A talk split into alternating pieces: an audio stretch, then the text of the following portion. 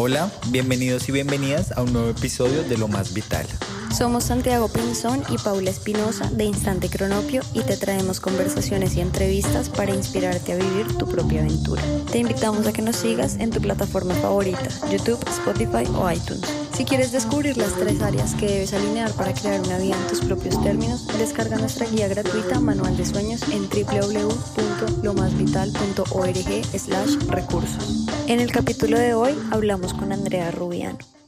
Hola, bienvenidas y bienvenidos a un nuevo episodio. Nuestra invitada de hoy es Andrea Rubiano, mentora de emprendimiento y creadora del Aula Creativa, una plataforma online de formación continua para emprendedores digitales. Dedicas tu vida a apoyar proyectos creativos de personas que quieren vivir de su talento. Andrea, bienvenida a lo más vital. Gracias chicos, súper contenta y súper happy de compartir con ustedes este podcast que me encanta además y bueno, yo feliz de la vida de compartirles un poquito de, de mí. Bueno, sabemos que definirte y encontrar tu propósito ha sido muy difícil para ti por el hecho de ser una multiapasionada. ¿Por qué no nos cuentas un poquito qué significa este término y cómo lo descubriste? bueno, chicos, yo siempre lo cuento, ¿no? Que fue como un volver a nacer en, en, mi vida. Yo tuve dos nacimientos, el primero obviamente cuando nací, el segundo cuando descubrí la palabra multipotencial y, o multiapasionada, es como me gusta llamarle a mí, ¿no? Como me siento un poco más cientificada con la palabra pasión, pero vamos, que es lo mismo, ¿no? Entonces, cuando yo lo descubrí, te lo prometo que fue como un renacer, como decir, ¡Ah! Claro, no estoy mal, no soy un bicho raro, esto no es algo malo, ¿no? No, no estoy haciendo las cosas mal. Realmente eh, hay algo en mí que me hacía ser este tipo de persona, o sea, como una personalidad, ¿no? Como, como quien tiene rasgos definidos eh, para ciertas cosas, inclinaciones muy claras. Entonces, al final, pues bueno, para mí fue maravilloso. Lo descubrí porque eh, estaba haciendo un reto de verano, me acuerdo mucho en Instagram, hace dos veranos ya y era como eh, cómo descubrir tu vocación. Entonces era como 15 días y yo todos los días compartía como una clavecita, ¿no? Para que la gente pues pudiera hacer ese ejercicio y al final de los 15 días estuviera mucho más cerca de, de al final de autoconocerse, porque yo creo que la vocación se descubre de una única forma y es conociéndose. Pero entonces al final de ese reto, eh, un montón de chicas me decían como, oye Andrea, me encantó, muchas gracias, me sirvió mucho, pero es que mira, resulta que ya no tengo solo una pasión ni una vocación, sino que tengo tres o cuatro, o sea, estoy peor que cuando empecé. Entonces era como que, no, ¿cómo así? Y cuando me dijeron eso, chicos, de verdad, me hizo como que me resonó súper profundo, pero fue como, como escucharme a mí, ¿no? Como decir, pero es que a ver, yo, yo también siento lo mismo, o sea, yo también tengo a falta de una, tres, cuatro, cinco pasiones intereses muy fuertes en mí y me cuesta decidirme por alguno de ellos, quiero hablar de todo, quiero hacerlo todo, ¿no? Entonces, claro, empecé yo a, a, investigar por ahí, por internet, y ahí fue cuando apareció la famosa charla de, de Emily Wapnick, que me imagino que ustedes la, la, conocerán, porque creo que multiapasionado que se respete, ¿no? A, a, la conoce, y creo que, que se ha enterado por medio de ella también que, que lo es. Y bueno, yo escuché esa charla, chicos, y de verdad fue ahí cuando, ¡buah! Resonó todo en mí, ese, ese famoso click, esos, ese aha moment, ¿no? Que llaman también. Y empecé a compartir esto, eh, me creé un post en el blog, como un poco sacando yo lo que había descubierto y, lo que había visto y empecé a compartir eso en Instagram cuando de verdad eso empezó a ser como un boom, un montón de mujeres ya, pero en plan las que no habían hecho el reto, sino que ya gente, cualquier persona que me seguía, qué sé yo, en ese momento yo estaba un poco también perdida y hablaba de mil cosas a la vez, entonces me entendí, ¿no? Cuando hablé de esto, que un montón de mujeres también sufrían de esto y dije, wow, aquí hay algo súper poderoso, aquí hay algo súper interesante de, de ahondar, ¿no? De investigar un poco más allá y fue ahí donde entendí que había una necesidad muy grande, ¿no? Y era esa, el de encontrar esa, esa, ese hilo conductor que te permitiera al final a ti poder tener un negocio sostenible como multipotencial o como multiapasionado y no aburrirte al mes o a los dos meses o mucho peor, seguir vagando a la deriva con todos tus intereses y no lograr nunca enfocarte en nada y, y, y no tener resultados ni vivir de tu talento, que es lo que al final todos queremos. Entonces, bueno, así fue como, como sucedió todo. Además, sabemos que tuviste muchos trabajos en Red Bull, bolsos, revistas, hasta un emprendimiento de comidas rápidas. Cuéntanos qué pasaba en esos trabajos cuando empezabas y después del tiempo, qué era lo que tú sentías y por qué eventualmente lo dejabas. Yo siempre he tenido como esa actitud, esa vena emprendedora, ¿no? Eh, por siempre, de que tengo uso de razón. Y también, eh, pues he tenido muchos intereses, pero claro, no lo sabía en esa época, sino que empezaba algo como con mucha ilusión. Es decir, algo me gustaba, me llamaba la atención por algo y yo decía, ya, aquí esto fue, con esto es que yo me voy a hacer rica, con esto voy a salir de pobre y, ya iba a vivir de esto, ¿no? Pero pasaban unos meses y ese negocio no, eh, no prosperaba de ninguna manera y pues yo decía, también yo creo que es un poco no inmadurez de uno quizá, ¿no? En, en, un momento en la vida en que uno pues está tan joven, veintipico años y, y no tiene como esos cimientos, ¿no? De decir, vamos a enfocar, vamos a ser constantes, como pronto ya una, a una edad un poco más adulta. Pero claro, entonces pasaba eso y me aburría, pero vamos, o sea, que decía yo, ya esto no lo quiero, y pues como podía, digamos, de cierta manera darme el lujo de dejarlo porque no había como una necesidad tampoco de, de sacarlo adelante, entonces pues pasaba otra cosa y hacía otra cosa y hacía otra cosa y ahí fue que probé todos esos negocios que, que, que mencionaste ahorita, ¿no? Que vamos, pasé de trabajar, bueno, para una empresa como Red Bull, que era digamos un trabajo fijo como tal, hasta ya montar mi propio negocio de bolso, donde yo los hacía, donde yo hacía todo en plan, ¿sabes? Desde cortarlos, coserlos hasta venderlos bueno, negocios de bisutería, hasta ese negocio de comida rápida, de empanaditas en Colombia, ¿no? Y, y al final, y al final pues me di cuenta, chicos, que, que yo realmente también no prosperé en ninguno de esos proyectos porque tampoco eh, englobaban esos proyectos todas mis pasiones. Yo pienso que para que una persona multiapasionada, multipotencial, eh, pueda lograr un negocio rentable sobre todo y, sostenible en el tiempo, pues necesita que esa idea de negocio que, a la cual tú te enfoques y te proyectes, pues cumpla con esos intereses tuyos como persona. Por eso lo digo que es tan importante, pero vamos, base, base, base, el autoconocimiento, el conocernos realmente qué es lo que te gusta, ¿no? No lo que a ti te enseñan que te guste, lo que a ti te dicen que te tiene que gustar, para que seas alguien en la vida, sino lo que a ti como persona, como ser humano, con tu experiencia de vida y todo, te gusta, para poder, basado en ello, ya poder crear algo que una todo eso y, que al final te llene tanto de pasión y energía que decidas darlo todo por ello. Pero bueno, y esos varios intentos, ¿tú cómo los ves ahora en retrospectiva? ¿Los ves como errores o que todos te llevaron hacia donde estás ahora o cómo los ves? Sí, total. Yo creo que los veo como, como un paso, como, como escalones, ¿vale? Como esos escalones que tú tienes que ir subiendo para cada vez llegar ya hacia donde te proyectas, hacia esa cima que, todos queremos llegar. Y vamos, no lo dudo. O sea, creo que cada proyecto me deja un aprendizaje brutal, brutal, brutal en mi vida de herramienta. Yo creo que cada proyecto que, emprendí o cada interés que exploré eh, en mi vida hoy en día me permiten ser la persona que soy. Yo creo que si no hubiese hecho el trabajo de, desde, te lo prometo, desde trabajar en, en la parte de marketing con Red Bull hasta vender empanadas y fritarlas yo y venderlas yo, vamos, no, no sería la persona que soy hoy, no podría incluso conocer tantos nichos, eso me ha permitido, ¿no? Como abrir mi mente en un nivel, vamos, gigante y poder incluso hoy ayudar a muchas personas que, y no necesitar esa como esa hiperespecialización, que también a mí me, no, no me da por, por, por, multipotencial o multiapasionada, me cuesta, ¿no? La hiperespecialización. Entonces, el haber yo vivido todo eso y tocado tantos palos, como dicen por ahí, me permite hoy en día tener la capacidad, ¿no? De, de, de poder ayudar a todos esos proyectos creativos que, que llegan a mí en busca de, de ayuda. O sea que vamos, yo lo veo como una escuela brutal y agradezco cada uno de, de esos pasos y de esos proyectos que viví. En ese momento me sentía muy mal, ¿no? Por abandonarlos y por dejarlo atrás y por tanta ilusión, incluso dinero que uno invierte, ¿no? En, en esas ideas. Pero claro, en ese momento lo veía fatal, pero hoy agradezco a la vida por, por haberme permitido explorarlos. Claro, yo quería decir que también me siento súper identificada con lo que estás diciendo. Yo también he empezado miles de emprendimientos y también en algún momento los dejo. Pero sí, si alguien que está escuchando eso y que se siente mal por eso, que sepa que igual es parte del camino, ¿no? Y que lo importante es como abrir la mente a qué me enseña esto, qué puedo aprender de esto y seguir, ¿no? A veces soltar es como lo que uno necesita. Total, creo que estoy de acuerdo. A veces cuando uno se aferra tanto, ¿no? Como a, ese resultado a esa expectativa, es cuando impide que las cosas al final fluyan como tienen que fluir y que tú puedas como ir caminando tu, tu caminito hasta, hasta tu propósito. Entonces, vamos, sin duda. Bueno, y hay una frase que leímos tuya que nos llamó la atención que dice, tu talento es tu vehículo para encontrar tu pasión. ¿A qué te refieres con esto y qué le recomiendas a las personas que se identifiquen como multiapasionadas para ubicarse o para organizar sus pasiones?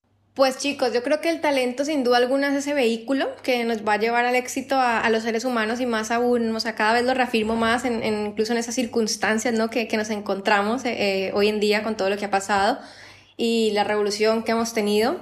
Yo creo que al final cuando somos conscientes de nuestros talentos, de nuestros dones, de eso que se nos da absolutamente fácil hacer a cada ser humano, eso nos va a permitir desarrollar un potencial muy grande que pueda ayudar a otras personas y lograr nuestro propósito.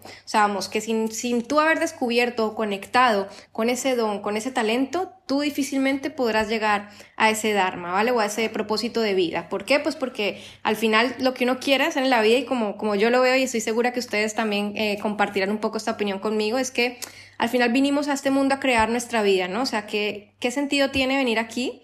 A trabajar en una oficina de miércoles, 8 horas, 10 horas, a vivir frustrados, ¿no? Como sintiendo que nuestra creatividad está siendo totalmente eh, abolida de alguna manera, ¿no? Y eso que tú llegas a casa y es como, ah, odio a mi jefe, odio mi trabajo, no me pagan lo que valgo. Y tú ves todas las personas que trabajan en, en empresas o que tienen eh, su trabajo fijo de alguna manera, tú las escuchas y es que tú sientes esto mismo, ¿no? O sea, que, que es una verdad, o sea, que no es que seamos unos rebeldes sin causa, sino que al final yo creo que somos es como unos pequeños visionarios, ¿no? De, de decir, yo no es que no quiera trabajar porque me da pereza, sino porque realmente yo creo que tenemos el poder, el potencial descubrir ese talento y con ese talento crear la vida que soñamos y crear la vida que merecemos, porque a eso hemos venido. O sea, yo lo tengo como tan integrado, chicos, de verdad, que cada, cada paso que doy lo tengo más y más claro que estoy creando mi vida, estoy dándole forma a lo que yo realmente quiero conseguir lo que yo, ¿vale? No lo que a mí me enseñaron ni lo que para la sociedad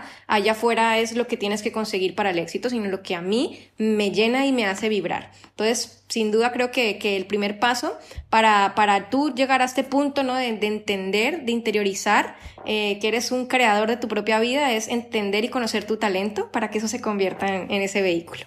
Me gusta mucho lo que dices de pequeños visionarios, porque yo creo que más de uno nos hemos sentido es como el bicho raro que no cuadra, que es como, ay, pero que usted no quiere trabajar porque le da pereza, o, o, quién sabe por qué, que de verdad es como, no, no me da pereza, es que siento que esto no es para mí, lo siento en mi corazón. Mira que justo hace poco tuvimos una entrevista con una mujer que se llama Mónica de los Ríos y ella nos presentó una alternativa que me pareció súper interesante y era no todas las personas están para emprender. Entonces ella mostraba como un nuevo camino en el que también podías como tener esta vida así más libre sin necesidad de emprender. Yo quiero preguntarte a ti, ¿cómo sabe uno si emprender es para uno o no?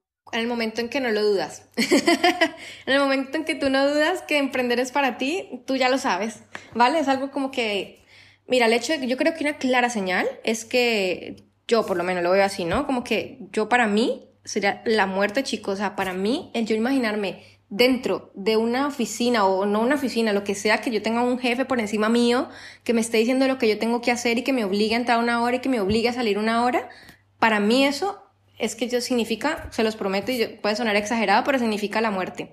o sea, literal, es como morir en vida, ¿no? Es como estar como en un piloto automático, como si, no, es como si estuviera viviendo en un cuerpo que no es mío, es que no sé ni cómo explicarlo, ¿vale? Pero es como, como, porque lo he probado además, porque me ha tocado, obviamente, pues, trabajar en, en, en otras partes donde, por necesidad pura y dura de, de, supervivencia, me ha tocado trabajar, ¿no? Como todo el mundo. Y esa sensación, chicos, de verdad es que no la siento para mí, no la siento para mí. Entonces, como yo sé que no la siento para mí, yo no dudo un segundo de que yo nací para emprender. ¿Vale? Yo nací para crear, yo nací para diseñar la vida que quiero, pero conozco gente, mucha gente, que eh, no nació para esto y que me dicen es que ni loco, me imagino yo, tener la incertidumbre, saber si este mes voy a facturar o no, o si este mes voy a tener para pagar mi arriendo o no, porque es que no puedo, o sea, mi, mi psique emocional no me permite sentir ese nivel de estrés. Yo creo que el emprendedor está preparado para eso, ¿no? Y además eso te motiva también como a superarte cada día más, pero hay personas que no. Hay personas que están muy felices en su zona de confort y que eso no les genera un estrés, ¿vale? Como a un emprendedor sí que podría generarle un estrés o una carga. Yo me acuerdo que yo cuando trabajaba, o sea, yo lo único que pensaba era en qué momento voy a, dejar de trabajar aquí, o sea, en qué momento yo voy a pensar en una idea de negocio que me va a permitir eh, vivir de eso que me gusta y, dejar ese trabajo que al final, pues, no era que odiaba con el alma, pero pues vamos, no me, no me satisfacía en lo más mínimo, ¿sabes? Entonces, eh, al final yo creo que es esa sensación, ¿no? Que, que tú sientas dentro de ti ese llamado a, a, crear, ese llamado a que no te corten tus alas, ese llamado a, que tú te sientas con ese poder interior de decir, es que lo voy a lograr, por muy loco que parezca, por muy loco que me llamen o muy perezoso como hablábamos ahora, ¿no? Yo sé que lo voy a lograr y eso nos tiene que motivar aún más para lograrlo.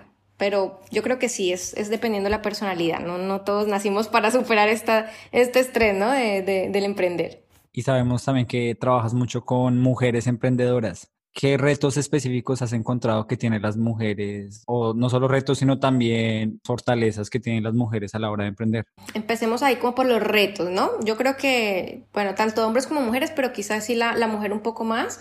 Yo creo que ese, ese sentido de la parte comercial, la parte de empoderarse un poco no, nos cuesta, nos cuesta mucho, ¿no? El sentirnos como que realmente valemos o que realmente tenemos como ese poder para salir a hablar con, con esa seguridad de lo que hacemos, mientras que a un hombre creo que se le da más fácil, ¿no? Porque al final también pues, es como fisiológico, yo creo, ¿no? De, de, años y años de evolución. El hombre está preparado, ¿no? Para salir al mundo, a comerse el mundo, a, a, ser comercial. La mujer no, la mujer como siempre estuvo en la casa, bla, bla, bla. Entonces que no desarrollamos a nivel evolutivo como, como esos, esos, esos potenciales. Entonces creo que nos cuesta, pero creo que es totalmente aprendible. O sea, que creo que no es una excusa eh, el hecho de, de que seamos así o que nos haya tocado una vida de, de también de mucho tiempo de, de represión, ¿no? De, la mujer pero creo que eso sí ayuda a que de pronto seamos un poco más guardaditas y no seamos tan, tan pragmáticas y tan comerciales. Eso creo que es un reto de los que más me, me, toca trabajar a mí, enseñarle a la mujer, ¿no? Como, como de, mira, hey, o sea, empodérate y sal ahí a hablar de lo que tú sabes hacer, pero con seguridad, porque si no es que no vas a llegar a ningún lado, o sea, la gente no te va a creer si tú no hablas con seguridad. Y mm, bueno, y como tal, ya las fortalezas, creo que, bueno, que la mujer al final tenemos ese puntito emocional, ¿no? Ese puntito ahí como de, de sexto sentido, esa intuición también bastante desarrollada, que nos permite ser muy pasionales a la hora de trabajar. O sea, creo que las mujeres eh, tenemos ese punto a favor de que lo que hagamos lo vamos a hacer con toda la pasión del mundo y que quizá podamos descubrir un poco más rápido que el hombre ese para qué nuestro, ¿no? Ese, ese, ese gran porqué de nuestras vidas, por, creo que por evolución tenemos este sexto sentido también desarrollado y nos cuesta un poco más fácil que descubrir lo primero que el hombre y eso nos permite quizá trabajarlo más rápido, ¿no? Y trabajar más como desde la pasión. El hombre yo creo que es más pragmático, más de la, si no da plata, no, ¿sabes? El hombre es más así. Es como eso no da plata, pues eso no.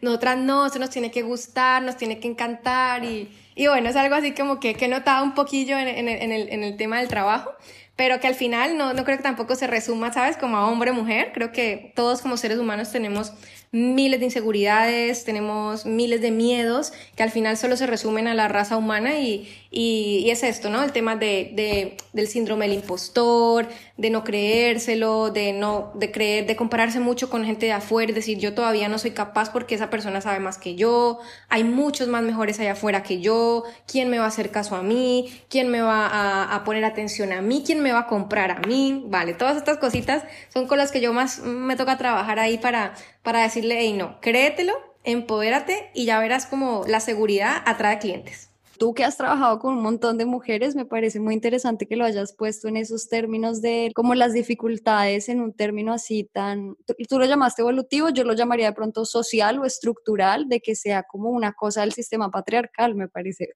fuertísimo que eso sea como la principal dificultad como mujeres y me encanta lo que haces con tu escuela, con tu empoderamiento, con los posts que subes de eso, me parece una nota. Yo creo que va a cambiar un poquito el tema porque tenemos curiosidad de preguntarte esto y es cuéntanos cómo llegas tú a vivir en Canarias. Uf, eso fue una historia también, casi aparte también de ese, de ese cambio, ¿no? De, de vida, de aburrirme con algo y sentir que ya no me, no me llenaba ese momento lo que estaba haciendo, que en ese momento era una, una tienda saludable, de, de comida saludable, de alimentación consciente. Y me gustaba mucho, ¿vale? Yo lo disfrutaba enorme, sentía como una pasión enorme por, por la alimentación consciente, pero no me llenaba, o sea, yo sentía que había algo más, ¿sabes? Esa sensación de que tú dices, es, esto no es, o sea, me gusta, pero esto no es. Y, Y al final, pues mira, se dio la oportunidad porque mi padre vivía aquí hace 20 años y yo a él no lo veía desde los 9 años, imagínate tú. Y el hombre apareció de la nada, en plan así como, hola, soy tu padre, mucho gusto. Entonces fue como que, eh, hola, y, pues nada, me, era como dos opciones, o, o él viajaba a Colombia o yo venía. Y yo dije, no, que va, yo, que, que tú que vas a venir, yo me voy para allá mejor, que yo quiero conocer. Entonces el vale me dijo, bueno, ven, y era como un reencuentro, ¿no? También en plan ese, ese reencuentro con esa parte tuya, de tu pasado, eh, de tu pasado ancestral, pero imagínate, no lo veía hace nueve años, aparte no tenía contacto con nada, nada de esa parte mía paternal al final, ¿no? Y bueno, fue súper bonito, fue súper bonito la verdad y vine aquí esos como tres meses en plan a, conocerlo y a hablar con él y a generar otra vez esa conexión. Y, y, cuando vine acá, chicos, me encantó, me encantó la isla, me pareció tan linda, me pareció como que yo nunca he vivido al lado del mar, siempre he vivido pues al lado de, de, de montañas y ríos en, en, en, Colombia, en Cali al final.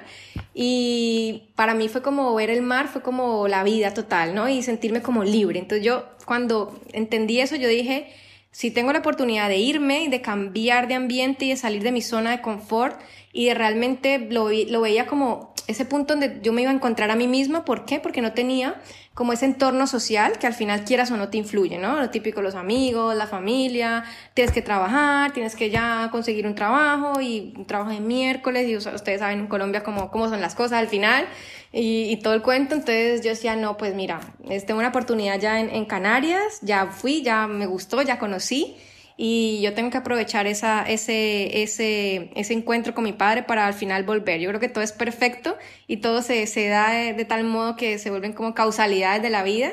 Y, y, aquí está, yo chicos, yo cuando me vine para acá, yo sabía que yo me venía a encontrarme conmigo misma, de, de ese mundo tan, tan vacío en el que me encontraba, tan perdida, ¿no? Decir qué es la vida, lo típico, ¿no? La, la, las preguntas existenciales de, todo ser humano y creo que venía en busca de, de, esas respuestas y las encontré gracias a que salí de mi entorno y a que decidí mirar para adentro, básicamente. Nosotros nos pasó algo similar, que nos tocó salir de nuestro entorno para encontrarnos a nosotros mismos, porque a veces uno necesita pues estar solo y eliminar tantas voces de afuera para realmente hacer esa introspección. Y queremos preguntarte, ¿cómo entra el ayahuasca acá? Ay, estos chicos. Sí, sí, sí. de, ¿no? Que nos cuente la historia de la ayahuasca, qué hizo por ti, cómo llegaste a él, cómo fue todo eso. Uy, no, eso fue una experiencia brutal en mi vida que me marcó en dos también. Sinceramente, uf, fue, algo, fue algo muy profundo y Llegó porque, bueno, ustedes saben que al final en Colombia tenemos como esas raíces indígenas todavía muy presentes, obviamente. Y nada, tenía como un grupo de amigos y yo ya escuchaba un montón de tiempo como que gente que hacía estas cosas y me da mucha curiosidad. A ver, soy muy curiosa y a veces me paso de curiosa. Pero bueno, yo, yo quería como probar al final, ¿no? Y, y yo, pues, yo no tenía ni idea que me iba a enfrentar. O sea, yo pensaba, no, eso es como, qué sé yo, qué sé yo, me imaginé tomarme cinco cócteles, cinco mojitos y un viajecillo ahí casual. Pero no, que va, chicos, eso es, es, complicado y de hecho soy muy responsable con eso y, y, no se lo recomiendo a todo el mundo porque creo que es algo muy profundo y que incluso es algo que puede tocarte a nivel químico el cerebro. Entonces, eh, creo que hay que hacerlo como con mucha convicción y con, con mucha seguridad y con personas confiables. Pero bueno, para resumirles un poco el tema este, bueno, fue como eh, un viaje muy brutal, o sea, fue como un despertar así de la conciencia, pero a niveles muy locos, muy locos, ¿no? De, tener este tipo de, de, visiones en ese momento. Tú sabes que esto pues al final es una, es una droga que te estimula la, la glándula pineal. Y claro, tú tienes ahí todo tipo de, de, visiones y de cosas y al final lo que, lo que dicen, ¿no? Lo que esto lo llaman como una medicina al final, ¿eh? esto es una medicina, le, le dicen los expertos y la gente que le gusta este tema. Y es por eso, porque tú te encuentras como con esas partes tuyas tan profundas, siempre dicen que es como un atajo, ¿vale? Si tú quieres encontrar respuestas en tu vida, puedes acudir a este tipo de, de, cosas. Pero vamos, no lo recomiendo, simplemente fue lo que me pasó a mí, ¿no? Cada quien eh, tendrá su momento y su forma y, y, encontrará sus caminos. Pero esos chicos... Querido oyente, no se tome esto como una recomendación. por favor, por favor, que no vayan a salir todos, ay, ayahuasca, yo escuché en el podcast de los chicos que ayahuasca era lo mejor para encontrarse. no, no, no. Y fue un chicos, pues nada, en serio, para resumirles, fue como un momento que tú, tú tienes como un encontrón demasiado profundo contigo, o sea, yo vi la oscuridad, yo vi la luz, yo pensé que me iba a morir ahí en ese viaje, o sea, fue como, que, vamos, fue muy profundo, que muy tocada los primeros días, ¿sabes? Como que eso como que tú no, tu cerebro no está preparado para recibir tanta información tan, tan, tan profunda que, bueno, muchos dirán, pues sí, puede ser algo alucinógeno, puede ser proyección de tu cerebro, pero al final yo creo que, que tuvo un impacto muy fuerte en, en mi, mi espiritualidad como tal y me ayudó muchísimo como a entender que, que, que sí que habían otros planos, ¿no? En, en, el mundo, que todo está absolutamente conectado, era como ver, como ver la estructura, chicos, de todo, o sea, como verlo todo en átomos. Imagínense ustedes, como si cerraran sus ojos y vieran la planta, el árbol, la puerta en átomos, ¿vale? Y luego esos átomos se convertían como en mandalas, o sea, un viaje muy loco, muy, muy psico, muy psico. Pero bonito al final y fueron, te digo, el principio fue brutal, o sea, fue la oscuridad, o sea, fue ver como el infierno, fue como, yo creo que enfrentarte a tu propia oscuridad, yo lo, yo lo asimilo hoy en día así, ¿no? Como a tus propios miedos representados muy visuales, que tú te crees eso, o sea, en ese momento tú estás viviendo eso. Y al final fue como ya súper bonito, como experiencia más de sentir amor, de ver todo como está conectado, de, de, de ver la naturaleza como parte de ti. Y bueno, yo siempre lo digo que al final fue esto como un, también como un antes y un después en mi vida y me ayudó a entender muchas cosas que, como les digo, son ya muy, muy profundas de cada ser humano, de cada persona que, que decide hacer este tipo de, de encuentros o de medicinas, como le dicen. Hoy le digo chévere, después de tres, cuatro años. y es que obviamente debe ser muy difícil ponerlo en palabras, ¿no? No, total. Nosotros también tuvimos la experiencia con la ayahuasca hace ya varios años y yo siempre digo que a menos que yo necesite como una cura para el alma en un momento de mi vida muy fuerte, no lo volvería a tomar. Y con bueno, bueno, me alegro que no, no sea la única yo aquí loca hablando, sino que ustedes ya me entienden de lo que hablo. Hay una técnica de autoconocimiento hawaiana, que la verdad no sé cómo pronunciarla, de la cual tú hablas mucho, y queremos que nos cuentes un poquito de esto y por qué es tan importante el autoconocimiento para una emprendedora. Bueno, esa técnica se llama Hoponopono. A ver, repítelo. Hoponopono. Eso. sí, es una técnica, a ver, que fue como esa herramienta que, mm, como mi primer despertar, por decirlo así, ¿no? Ese, ese momento en el que tú como que escuchas algo, descubres una técnica, qué sé yo, como los que descubren el yoga, los que descubren el reiki o cualquier X herramienta de autoconocimiento, de conexión espiritual, pues para mí fue esta, ¿no? Como que la conocí eh, a través de la persona que la conocí, que fue en YouTube, pues era, hablaba como de, de tanto de, de, de, los temas de, lo, de las creencias limitantes, ¿no? Y era como mi primer encuentro con esta palabra, creencia limitante, que hoy por hoy pues ya todo el mundo la, la conoce y la menciona y la tiene súper clara.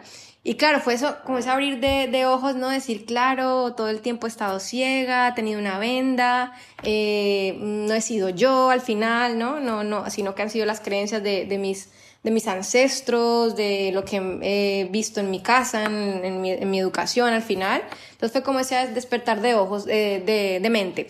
Y el Hoponopono es esto, es una herramienta hawaiana de autoconocimiento, de entender que al final tú creas tu propia realidad, es como la base de la filosofía del Hoponopono, es una filosofía hawaiana y es como que somos 100% responsables de lo que creamos, ¿vale? De crear nuestra realidad. Cuando yo entendí eso, yo de una, chicos, o sea, de verdad, se me fue el papel de víctima que todos hemos tenido alguna vez en nuestra vida, ¿no? El de soy así por culpa de mis padres, soy así por culpa de la vida que me ha tocado. Y al final entendí que no, que yo era la única persona que podía eh, redireccionar mi vida hacia donde yo quisiera y crear esa realidad. Yo creo que eso fue lo que me llamó tanto la atención al final de Hoponopono, que conectó tanto conmigo, que era eso, ¿no? El sentirme poderosa, el sentirme, ah, es que yo creo mi realidad, es que todo lo que yo proyecto en mi vida está basado en lo que yo pienso y en lo que he vivido y en lo que he sido. Y si yo cambio eso, pues voy a poder proyectar una realidad mucho más bonita, mucho más acorde a lo que yo soy.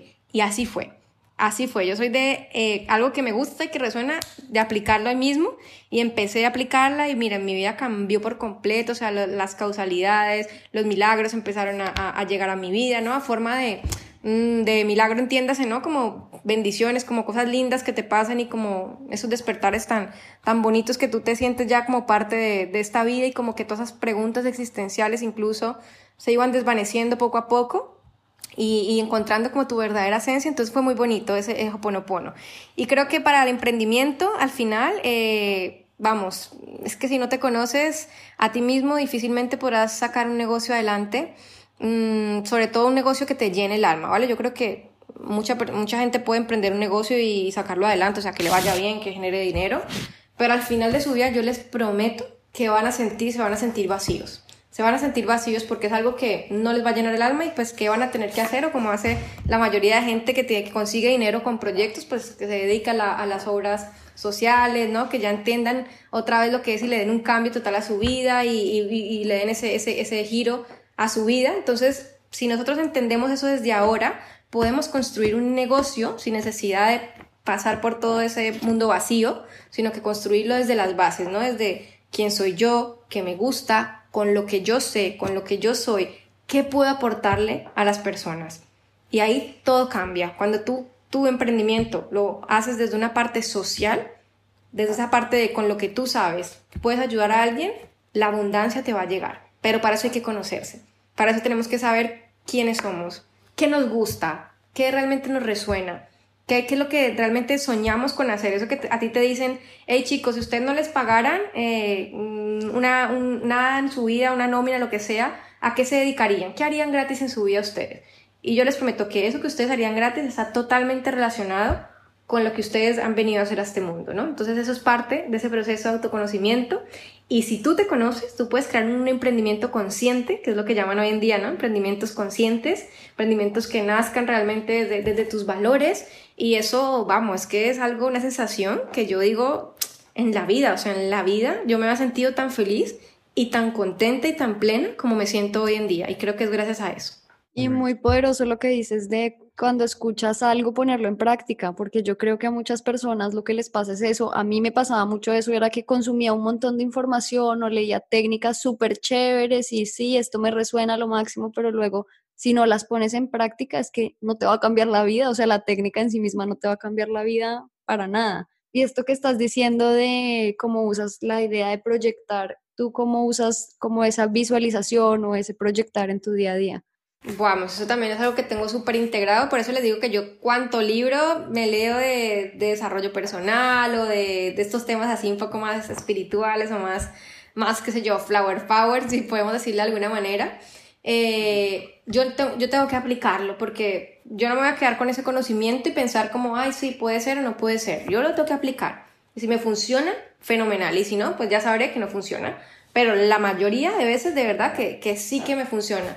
Y en esta parte de la proyección creo que es súper importante y como yo le llamo la visualización, ¿vale? Que es el poder de la visualización, pero mezclado con la acción, porque si no, no pasa nada. Tú en la vida no vas a manifestar nada, absolutamente nada, si no haces. O sea, en este plano físico en el que nos encontramos, ¿cómo tú puedes pasar algo del plano mental o descargarlo de la nube, del campo, de la, de la fuente, como quieras llamarle? A través de la acción. Así es como las cosas se materializan en la tierra, vamos a decirlo de alguna manera, ¿no? Más, más entendible. Entonces, cuando yo entendí eso, pues yo sabía que, uno, era súper importante la visualización, el visualizarme, el proyectarme, el tener una imagen en mi cerebro clara de lo que yo quiero ser, ¿vale? O sea, me proyecto literal, o sea, chicos, me imagino qué sé yo, eh, si mi sueño es pues impactar muchas personas, pues me imagino en un escenario grande, eh, dando un taller grande, compartiendo lo que yo soy con un montón de gente allá afuera y me imagino esa gente eh, sintiendo alegría por verme, yo siento esa alegría interna, yo, yo me siento como si estuviera en ese momento, ¿vale? Las sensaciones, porque al final el universo en cómo nos comunicamos con el universo a partir de las emociones, ¿vale? A partir de esa parte que no vemos, que no observamos, que son las emociones, que son las vibraciones al final, ¿no? Y así es como tú le dices al, universo como, hey, esto es lo que quiero. Entonces, listo, tú ya te proyectas, tú ya tienes como un mapa, ¿verdad? Tú tienes como ese mapa como la meta, la meta clara. Ya lo que va a pasar lo que tú tienes que hacer para llegar ahí. Y ni siquiera tienes que plantearte el megaplan de acción y escribir el paso a paso del día que vas a hacer cada año, cada mes, que está muy bien para los que le funcionen así, pero yo creo que la mayoría de seres humanos no funcionamos así. Son, por lo menos yo soy más de fluir, ¿no? Y, y, no soy de mente tan cuadriculada. Y me, y me dejo llevar, chicos. O sea, es como que ya sé dónde yo quiero llegar, allí yo me veo, lo escribo. Yo tengo mi, mis vision boards que los amo con toda, la, con toda el alma porque es materializar un poco más, ¿no? Lo que tengo en la mente y verlo todos los días ahí, activar mi subconsciente y ya está. Todo lo que yo hago, chicos, de verdad me acerca a esa meta todo lo que yo hago y yo no tengo que esforzar mi cerebro, súper esforzarlo para poder llegar allá, porque es que yo ya sé dónde voy a llegar. Y yo lo único que tengo que hacer es que me fluyan las cosas a mí, como Andrea, como, como soy yo en verdad, como ya me he conocido y ya pasé ese proceso, y cada cosa que yo haga, yo sé pero es que chicos, no lo dudo y no me toque esforzar en creerlo, en que me va a llevar allá donde yo quiero estar. Entonces, cada uno de ustedes que está escuchando este podcast y que realmente quiera proyectarse, que quiera materializar, que quiera manifestar lo que sea en la vida, lo más importante, el primer paso que tienen que tener en cuenta es esa visualización, ¿vale? ese proyectarse, ese crearse esa imagen en el cerebro para poder desarrollar las acciones que son las que van a permitir que tú llegues a donde llegues, ¿vale? Esto lo podrás escuchar en mil historias. Tú investiga las historias de las personas que han llegado muy lejos en tu vida, personas que tú admires. Y tú vas a ver que esas personas al final, el factor en común de esas personas es que, uno, se han visualizado, se han proyectado, ¿vale? Y con determinación han actuado hacia allá, hacia donde tienen ese foco. Y así es, es que no tiene más ciencia. Tú vas creando tu vida al final, ¿no? En pro a esa, a esa proyección que te haces en tu mente. Y sea cual sea. La mente es poderosa, es, es, es, gigante y no nos alcanzamos a imaginar el potencial tan brutalmente creador que tenemos como, como seres humanos. Yo creo que si lo integramos, vamos, seríamos superhumanos, literal. Claro, y eh, a mí se me viene a la mente esta pregunta que sería como el lado no tan chévere y es los miedos y las inseguridades. ¿Uno qué hace en ese caso?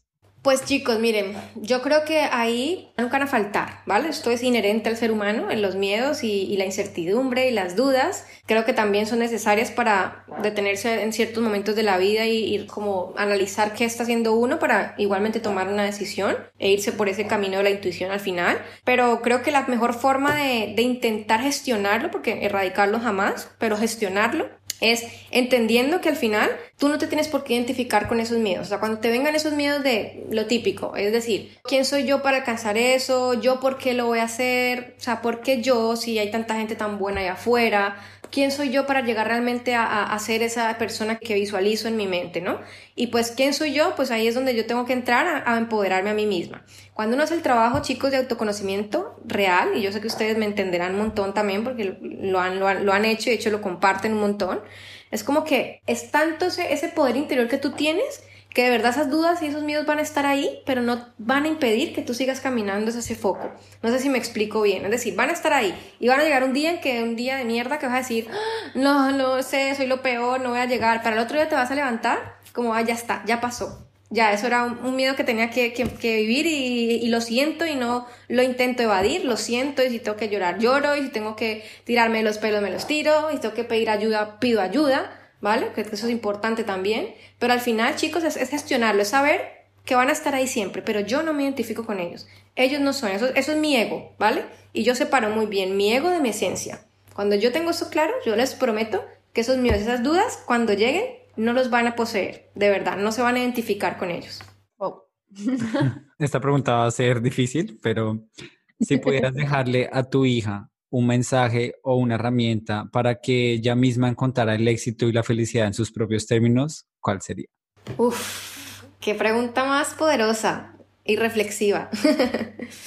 pues chicos, miren, yo creo que si al final yo quiero dejarle algo a mi hija, yo creo que sería el, el intentar inculcarle por encima de todo el que crea en ella misma de una manera tan poderosa que desde pequeña o desde que empiece su vida y que yo sé, bueno, me acuerdo mi adolescencia, ¿no? Y todos los momentos tan difíciles que vivimos como seres humanos, ella los puede afrontar de tal manera, o sea, que, sea, que tenga esa capacidad, quizá gracias a, mí y al ejemplo que le voy a dar, porque creo que el ejemplo vale más que mil palabras o mil cosas que les quieras decir a tus hijos, que vea que esa, esa parte de creer en uno mismo, de empoderarse, de ser autodeterminante total, decir que me visualizo por algo y a por ello voy, sin importar el ruido de la gente allá afuera, sino que yo lo siento y lo quiero y voy a por ello, yo creo que eso es lo que yo le quiero dejar a mi hija. Que ella entienda que está aquí para crear su vida.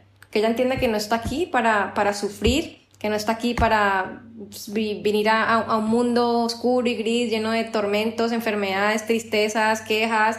No, sino que al final está aquí en este viaje que no podemos explicar ni tú ni yo, pero que sabemos que estamos aquí y que tenemos que disfrutarlo, porque tenemos esas dos opciones. O lo disfrutamos o nos hundimos en la mierda. Entonces, yo prefiero irme por aquí, por la parte de disfrutarlo, y quiero que ella entienda eso para cuando le lleguen sus momentos duros de su vida, de sus propias crisis existenciales, pues tenga la fortaleza de superarlo y, de, de crear su vida, de que sea libre, de que si quiere bailar, de que si quiere cantar, de que lo que quiera hacer en su vida lo haga, pero que sea la mejor haciendo eso, lo que sea pero que sea la mejor. Y yo con eso ya me puedo morir tranquila. Ay, muy bonito. Qué bonito, sí. que tiene que escuchar este podcast después. lo voy a guardar ahí súper en la nube para que cuando tenga 15 se lo pongo. Qué lindo, Bueno, André, no sé si hay algún mensaje que le quieras dejar a las personas que estén escuchando esto, cualquier cosa. Pues nada, chicos, yo creo que ya hoy hemos hablado de un poco de tocando todos los, puntos ahí importantes eh, para emprender en la vida cualquier cosa, no solo me refiero a un negocio, ¿no? sino a emprender tu propio viaje. Yo creo que cada quien tiene su propio viaje y emprende su propio viaje. Y, y mi, mi, mensaje al final es, es simplemente esto, ¿no? Que, que se crean lo que sienten por dentro, que si al principio no se lo creen porque no es fácil, porque tenemos mucho ruido, mucha basura mental que, que limpiar al final, pues que, que entiendan que son seres creadores por naturaleza, que somos seres creadores